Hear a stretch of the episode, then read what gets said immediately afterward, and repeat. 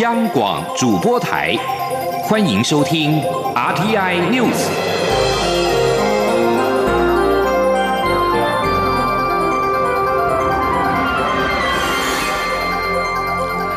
各位好，欢迎收听这节央广主播台提供给您的 RTI News，我是陈子华。本土疫情是持续的延烧，继昨天爆出了七例本土病例，其中六例感染源不明之后，在今天再新增了十六例的本土。台湾连续两天快速累积二十三例的本土确诊，分属两起的社区群聚以及三例的独立个案。而目前防疫警戒仍是维持在第二级。同时，疫情指挥中心也公布，台湾新增四例 COVID-19 的境外移入确诊的病例，分别是从菲律宾以及印度入境。而对于台湾的本土疫情升温，中央流行疫情指挥中心指挥官陈时中表示，所有的营业场所跟公共区域都要落实防疫的管理，违者开罚，做不到就关闭。指挥中心也会扩大框列接触者，进行居家隔离以及裁剪，及早发现个案，建立社区防火线。记者刘品希的报道。台湾疫情面对前所未有的挑战，两天内就爆出二十三例本土个案，除了一例是及时家人，其他全都感染源不明。疫情指挥中心忙着围堵疫情，就怕一发不可收拾。指挥中心指挥官陈时中十二号下午在记者会中表示，指挥中心已经公布多项重大措施，全国营业场所、公共场域要落实防疫管理，包括维持社交距离、全程戴口罩、使用隔板、建立十连制、量测体温、手部消毒、环境清消、人流管制、总量管制、动线规划等，无法落实就应该暂停营业。地方政府会强力稽查，违者开罚，做不到就强制关闭。陈时中指出，现在也要加速可疑案件的通报，及早发现个案。目前大约有一百六十四个裁剪站，指挥中心会在一周内恢复之前已经停止运作的裁剪处所，让大家裁剪更方便。也希望医疗院所能够积极转检，指挥中心也会扩大框列接触者，并扩大裁剪，及时建立防火墙。未来我们大概是要扩大框列接触者啊，那积极裁剪，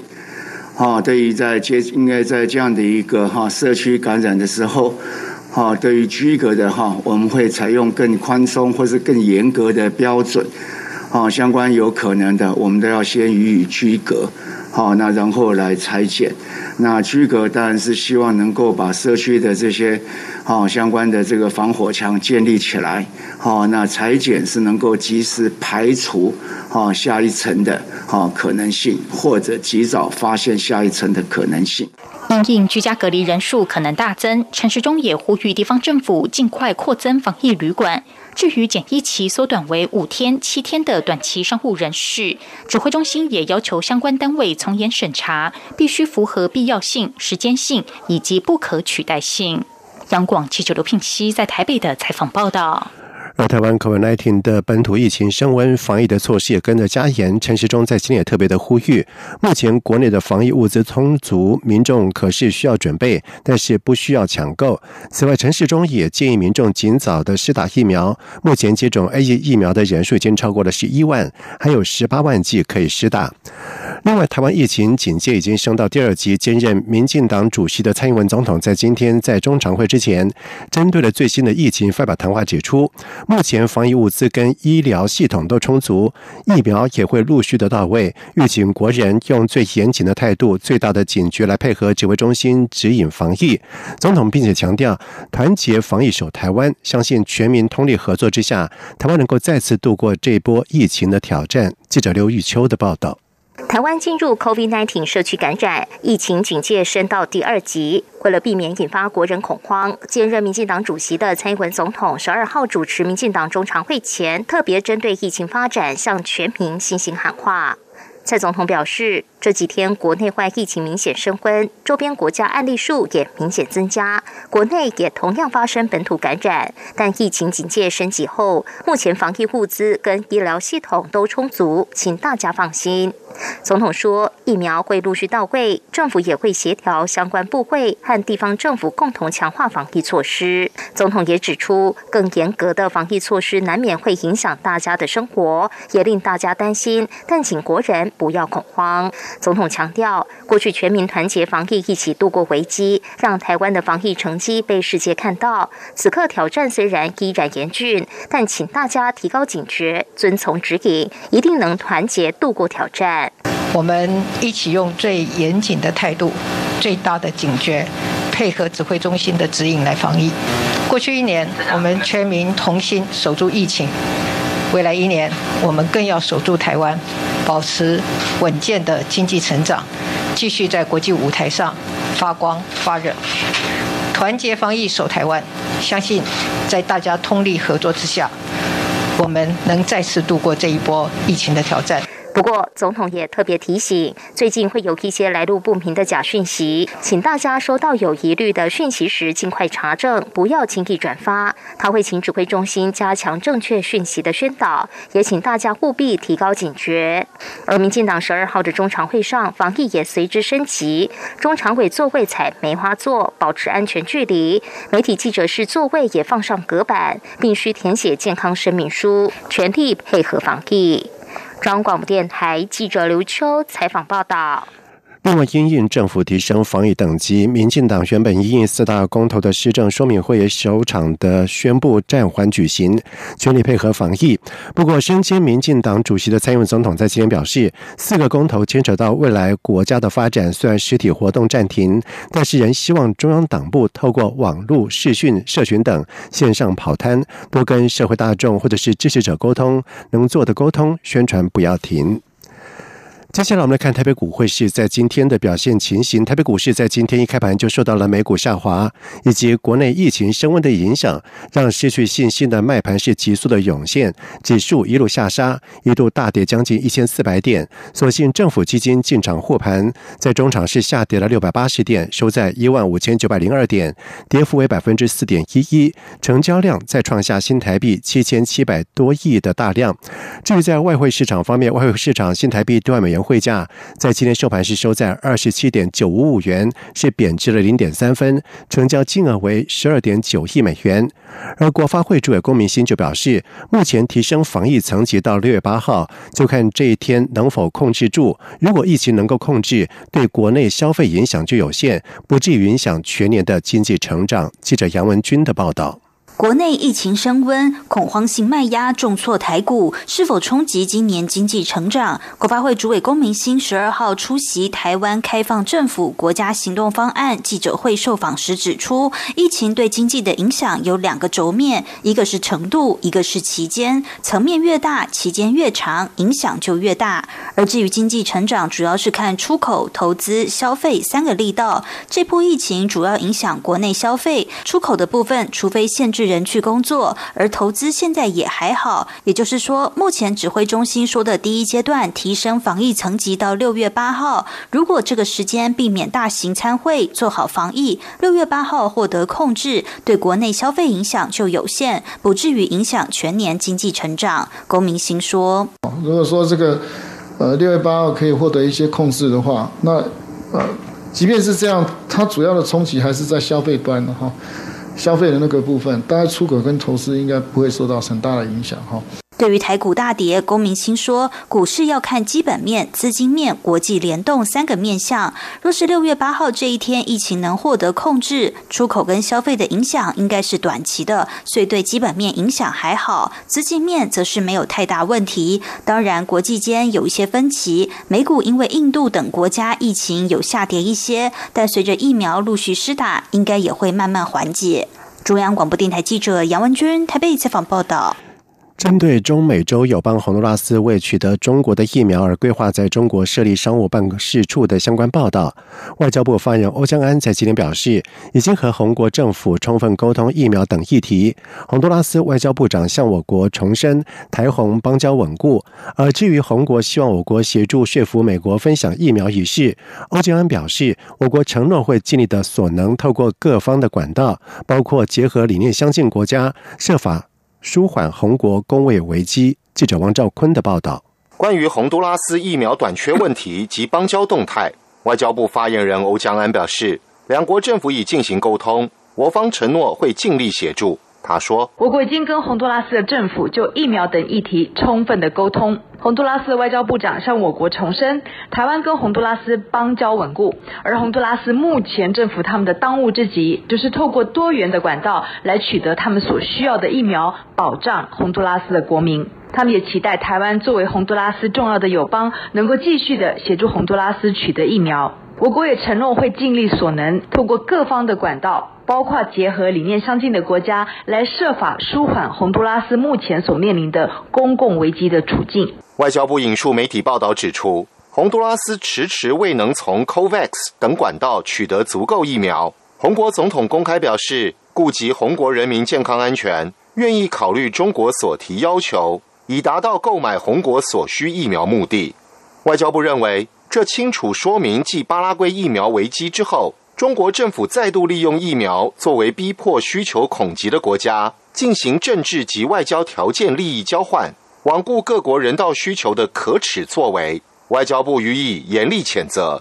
另一方面，外交部表示，外长吴钊燮十二号与友邦瓜地马拉外长视讯通联，针对瓜国疫情现况、中美洲区域情势交换意见。吴钊燮重申，身为瓜国坚实友邦。台湾正透过各方管道，并结合理念相近国家，设法协助瓜国取得疫苗。一旦我国产疫苗进入量产阶段，也将在相关条件允可下，紧速提供友邦抗疫。外交部指出，瓜地马拉是我国在中美洲重要友邦，两国邦谊友好稳固。目前，我国与瓜地马拉的各项双边合作计划都顺利进行，也深获当地政府与人民的肯定。中央广播电台记者王兆坤台北采访报道。在外电消息方面，根据法新社的报道指出，美国商会在今天公布了一项调查，有超过百分之四十的会员表示，他们计划搬离香港，凸显出人们对。港区国安法越来越大的忧虑，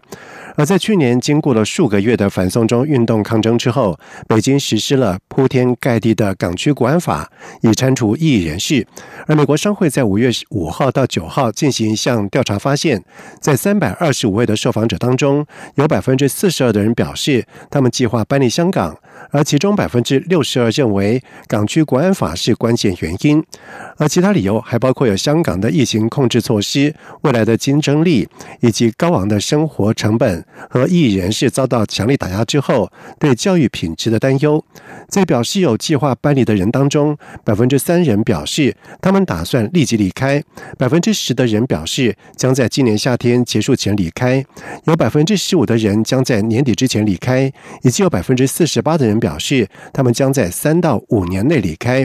而在去年八月，美国商会的一项类似的调查显示，由于港区管法。受访的一百五十四家公司当中，有百分之三十九计划将资本、资产或者是营运迁离香港。不过，搬离是一项昂贵的作业，稍有迹象显示，美国的大型跨国公司即将大规模的撤离。巴勒斯坦的伊斯兰武装组织发射多枚的火箭攻击以色列之后，以色列也空袭加萨。地区作为报复，美国十一号敦促双方要避免平民丧命这种令人极度悲伤的事。巴勒斯坦的伊斯兰组织哈马斯发射火箭攻击，以色列则是空袭加萨走廊作为回应，造成包括儿童在内至少有三十个人死亡。哈马斯先前表示，他们之所以发动攻击，是要迫使以色列警方从耶路撒冷的艾格策。清真寺撤出，以解决当地近日的紧张情绪。让美国国务院发言人普莱斯特表示，美国国务卿布莱在十一号跟以色列外交部长阿叙肯纳奇通过电话讨论这场危机。另外，外交界人士也表示，联合国安全理事会在明天将召集紧急的会议，讨论以色列跟巴勒斯坦之间的致命冲突。这将是三天来安理会第二次召开类似的会议。根据法新社的报道指出，在交战双方所同意的三天停火开始之时，阿富汗官员表示，民兵组织塔利班已经从政府部队的手中夺下了首都喀布尔的郊区的一个区域，位在。华达克省的尼赫区距离首都喀布尔大约四十公里，长期以来被好战分子用来作为通往首都以及发动致命袭击的一个通道。内政部发言人阿瑞安对法新社说：“安全和防御部队已经从尼赫区的警察总部进行策略性的撤退。”塔利班发言人穆贾希德则是表示，其部队在十一号占领了该地区。以上新闻由陈子华编辑播报，这里是中央广播电台台湾之音。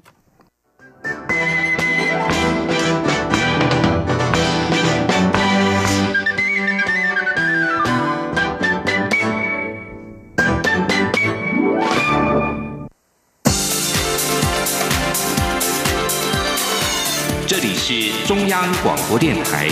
台湾之音，欢迎继续收听新闻。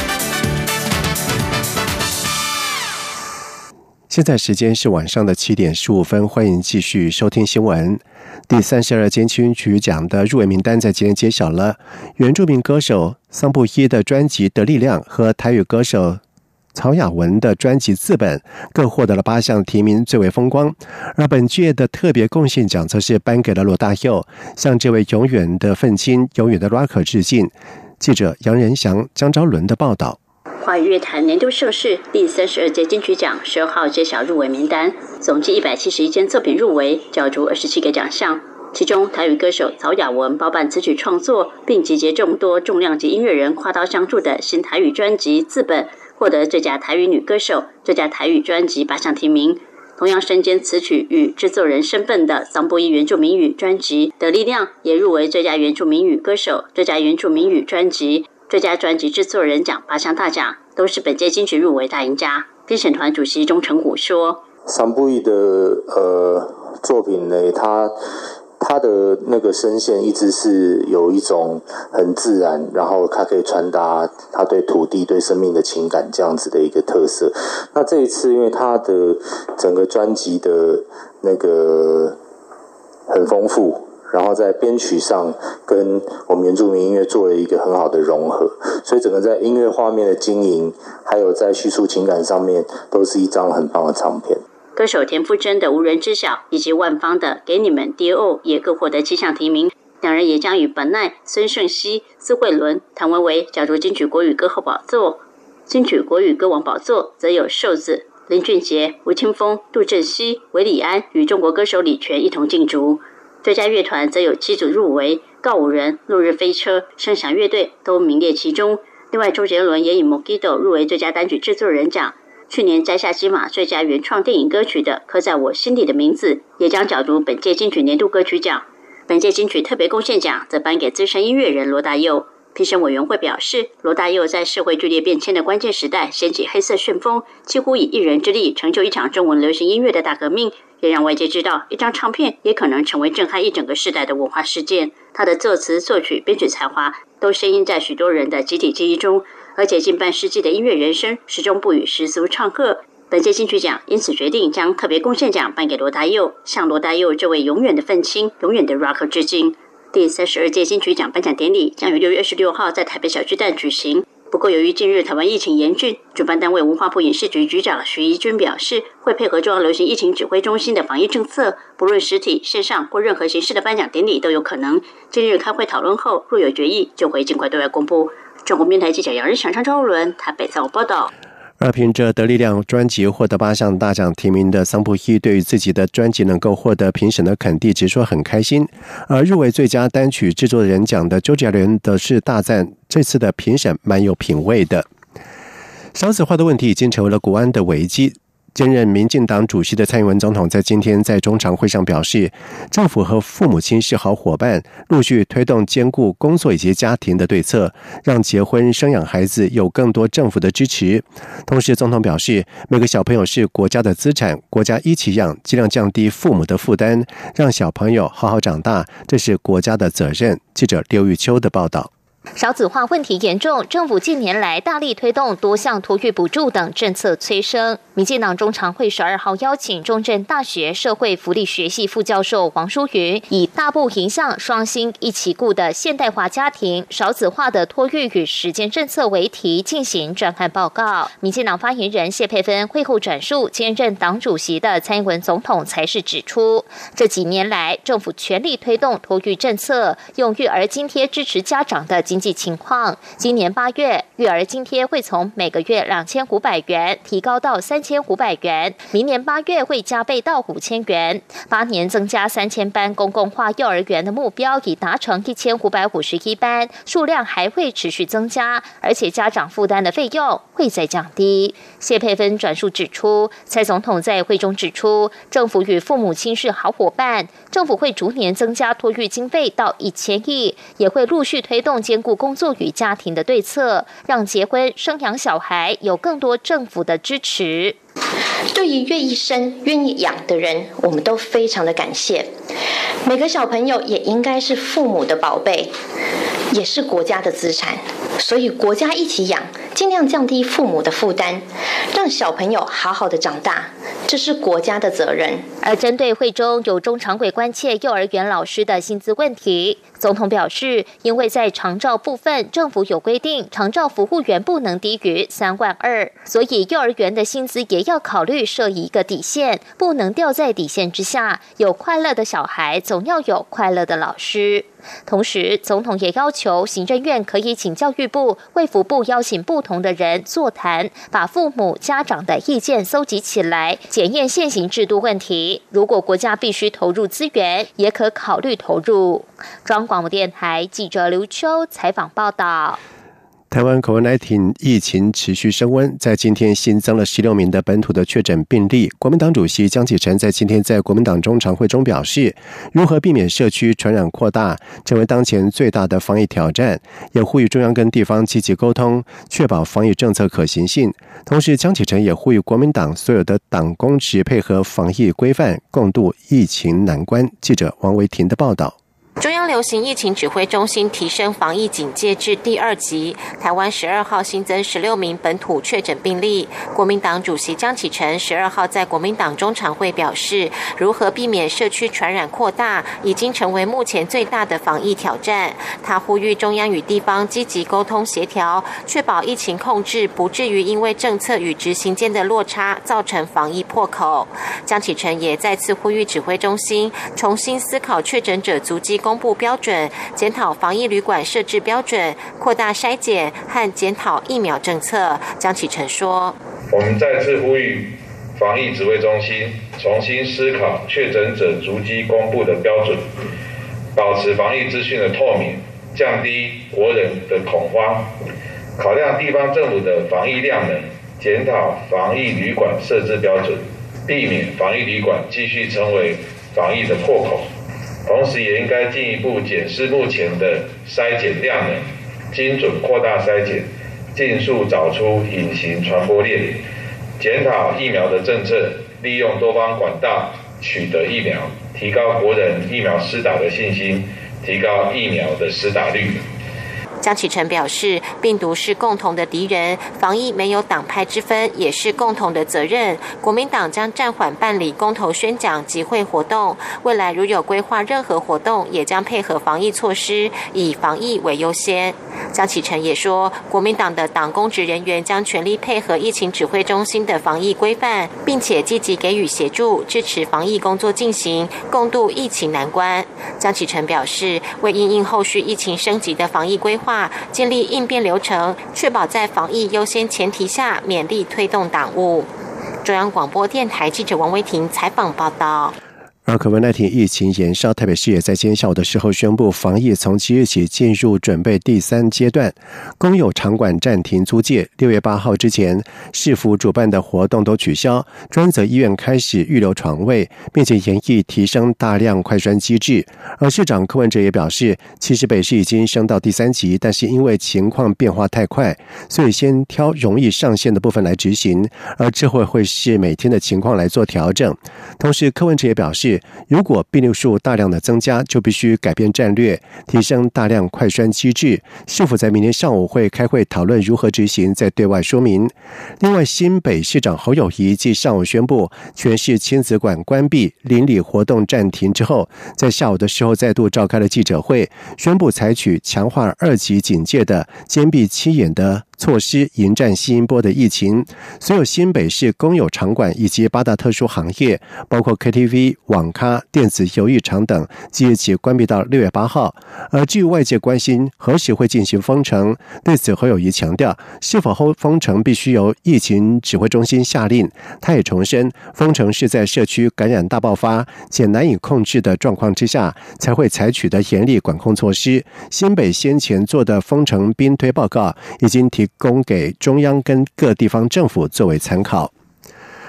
美国最大的输油管线遭到骇客攻击停摆，民众担心恐怕会造成汽油的短缺，是纷纷抢购。美国监管当局在今天也因此暂时的终止东部三个州和首都华盛顿的干净燃油的规定。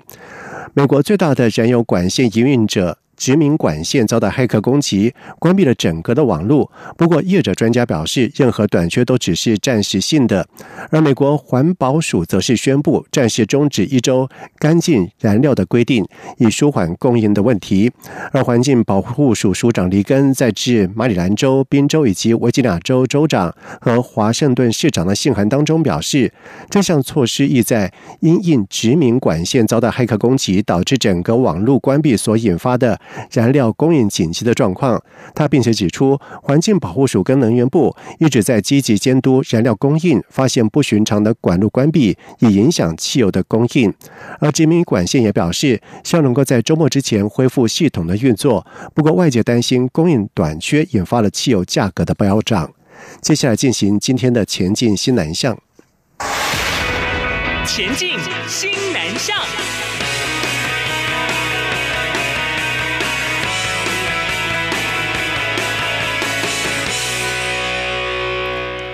五月是感恩月，明道大学国际的学生在最近送给学校国际处的辅导老师卡片跟小礼物，感谢这些不同国籍的台湾妈妈。而从去年居家检疫到现在的照顾跟关怀，印尼辅导老师许玛雅则是回赠多种的水果和印尼泡面给学生，期盼营造开斋节的过节的氛围。记者陈国维的报道。明道大学约有来自十六个国家的五百名外籍生。适逢五月母亲节，这群国际生除了参加学校举办的“爱的连线”向妈咪说爱热线活动，也特别准备了口罩挂链等小礼物和手工卡片，送给国际处的华语教师、辅导老师及护理师，感谢师长们从去年疫情爆发以来，如同家人般的照料他们。明道大学国际长肖亚博提到，这十二位台湾妈妈平时真的要管很宽，无论是学生钱包遗失、和男女朋友吵架、交通意外或生病开刀，处处都要关心。尤其疫情期间，这群孩子无法与家人团聚，也要在一些节庆举办活动，陪他们一起过节，让他们在台湾也有家的感觉。印尼辅导老师许玛雅也表示，自己在台湾从读书、工作到结婚成家，非常能体会国际生一个人在台求学的心情。他也两年多没回到印尼了，真希望疫情赶快过去，可以。带儿子回家看外婆。我们印尼的泡面，然后这次是那个我们印尼的红炸。我会拿这个东西给我们孩子们，就是因为在我们闽道大学都是很多我们印尼学生。我喜欢这个东西给他们，他们觉得这个过年就是在这里有他们家人在照顾他们。马来西亚学生刘小慈说：“国际处的老师在他去年刚到台湾的居家检疫期间，每天和他通话，与他一起哭、一起笑，陪他度过漫长不安的十五天，真的是他在台湾的家人。现在看着疫情发展，也体会到人生无常，应该要随时道感谢。他也想告诉马来西亚的家人，他在台湾很平安，请他们不用担心。”中央广播电台记者陈国伟采访报道。印度的 COVID-19 疫情严峻，成大医院在今天开始提供驻印度代表处人员以及旅居印度台商侨胞等视讯医疗咨询。而在第一天，更安排了一名武汉肺炎确诊者一对一的卫教对谈。第一天咨询对象有两人，其中一人是 COVID-19 的确诊者，另外一人是咨询的是内科问题。成大医院表示，在国内外疫情严峻时刻，成大医院跟驻印度代表。葛宝轩讨论之后，在今天开始提供驻印度代表处人员以及旅居印度台商侨胞的医疗视讯的咨询。这是国内医疗机构跟外交部、卫福部首度针对旅居印度台湾同胞举办的医疗视讯咨询。成大医院表示，有需求的印度台胞必须要填妥病历资料，email 到成大医院国际医疗中心。陈医在收到病历表相关资料之后，由国际医疗中心相关科别医师进行书面的评估估。判读，在安排三天内个别视讯的医疗咨询，同时成一视讯医疗咨询不限身份别、资讯科别、咨询时间的长短，完全是免费，让台湾同胞即使身处在四千公里外的印度，也能够透过视讯及时得到更好的医疗卫教，减缓身心不适跟焦虑。以上新闻由陈子华编辑播报，这里是中央广播电台台湾之音。